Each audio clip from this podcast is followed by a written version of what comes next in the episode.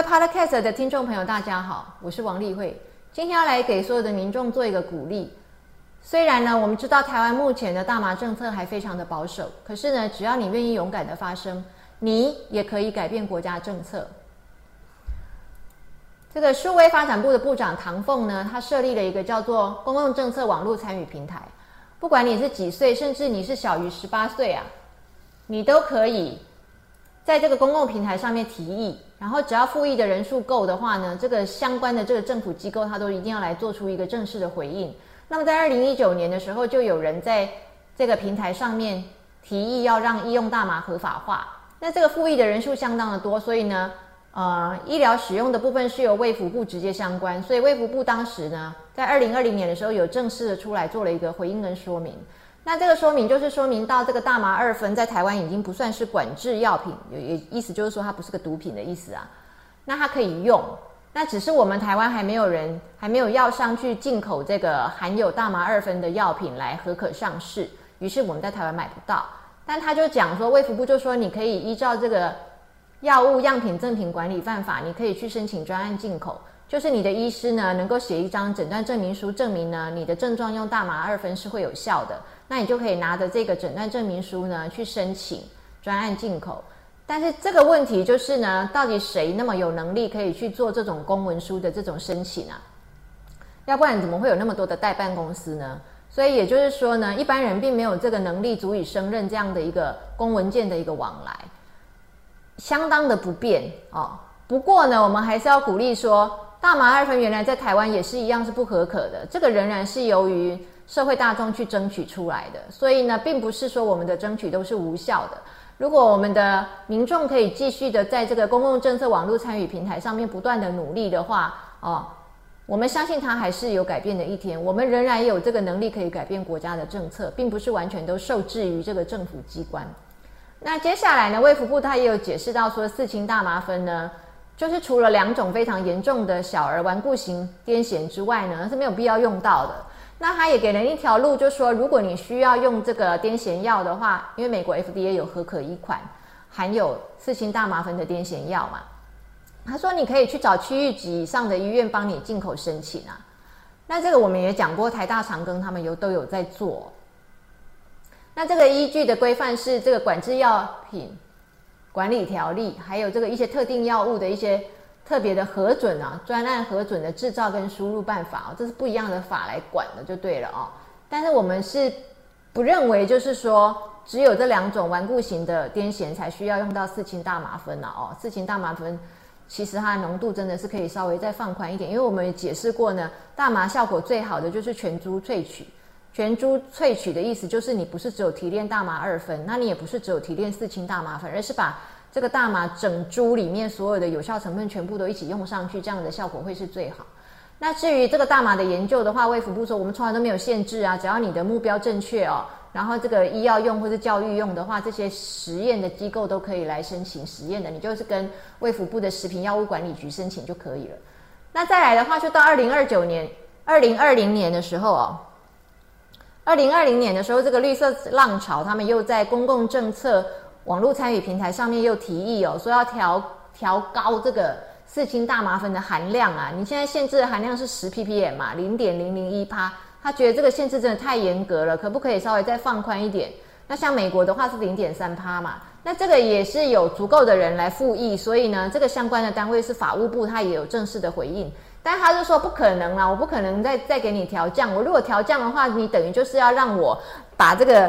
二级毒品把它放宽成四级毒品嘛，就是不用抓去关的意思嘛。那怎么可以呢？啊，那如果这样子的话呢，你先去改毒品危害防治条例吧，你先把那条法修一修啊。那我们详细的来看一下法务部的理由。第一个，他就是说呢，你要调降这个大麻毒品的分级哦。然后呢，你要容许这个四氢大麻酚的含量再高一点啊，你这个就是啊，要把这个二级毒品改成四级毒品啊。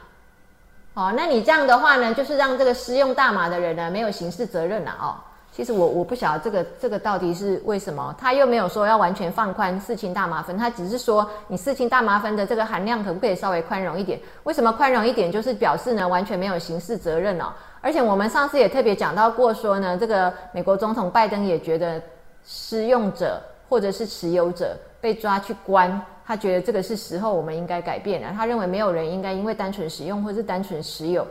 大麻而被抓去关哦哦，但是因为民情不一样嘛哦。不过法务部的这个说法呢，他是觉得好像稍微放宽一点，四氢大麻酚就是叫做呢，把这个二级毒品改成四级毒品的意思啊。然后他又讲说呢，现在很多人啊，那个毒贩都种很多大麻，表示大麻获利甚丰啊。如果我们现在放宽四氢大麻酚的含量的话呢，就是等于呢，大麻滥用会更加严重啊，会衍生犯罪问题。那这个我们之前也讲过了，大麻跟这个犯罪问题到底是不是跟情绪障碍有很大的关系啊？这个我们到底是不是确定没有情绪障碍的人用大麻也会犯罪呢？我们这个不确定哦。所以呢，他又有一个理由说，一百零五年啊，就是二零一六年的时候，我们就已经召开过毒品审议委员会啊，我们请了好多专家，哎，有成瘾防治的专家啊，有药证的专家啊，有检查人员啊，然后也有司法单位啊，然后还有这个警察单位啊，还有调查局啊，还有这个狱政单位啊，还有甚至这个医学的这个精神医学专家，还有这个药理专家、毒理专家，我们全部都请到了，都一律认为大麻就是会成瘾啊，大麻就是会滥用啊，大麻就是会危害社会啊。所以呢，民众不会接受哦，把它降级的啦哦。不过我们觉得呢，这是二零一六年的事情啊。那人家世界卫生组织也不是到二零二零年才要求那个那个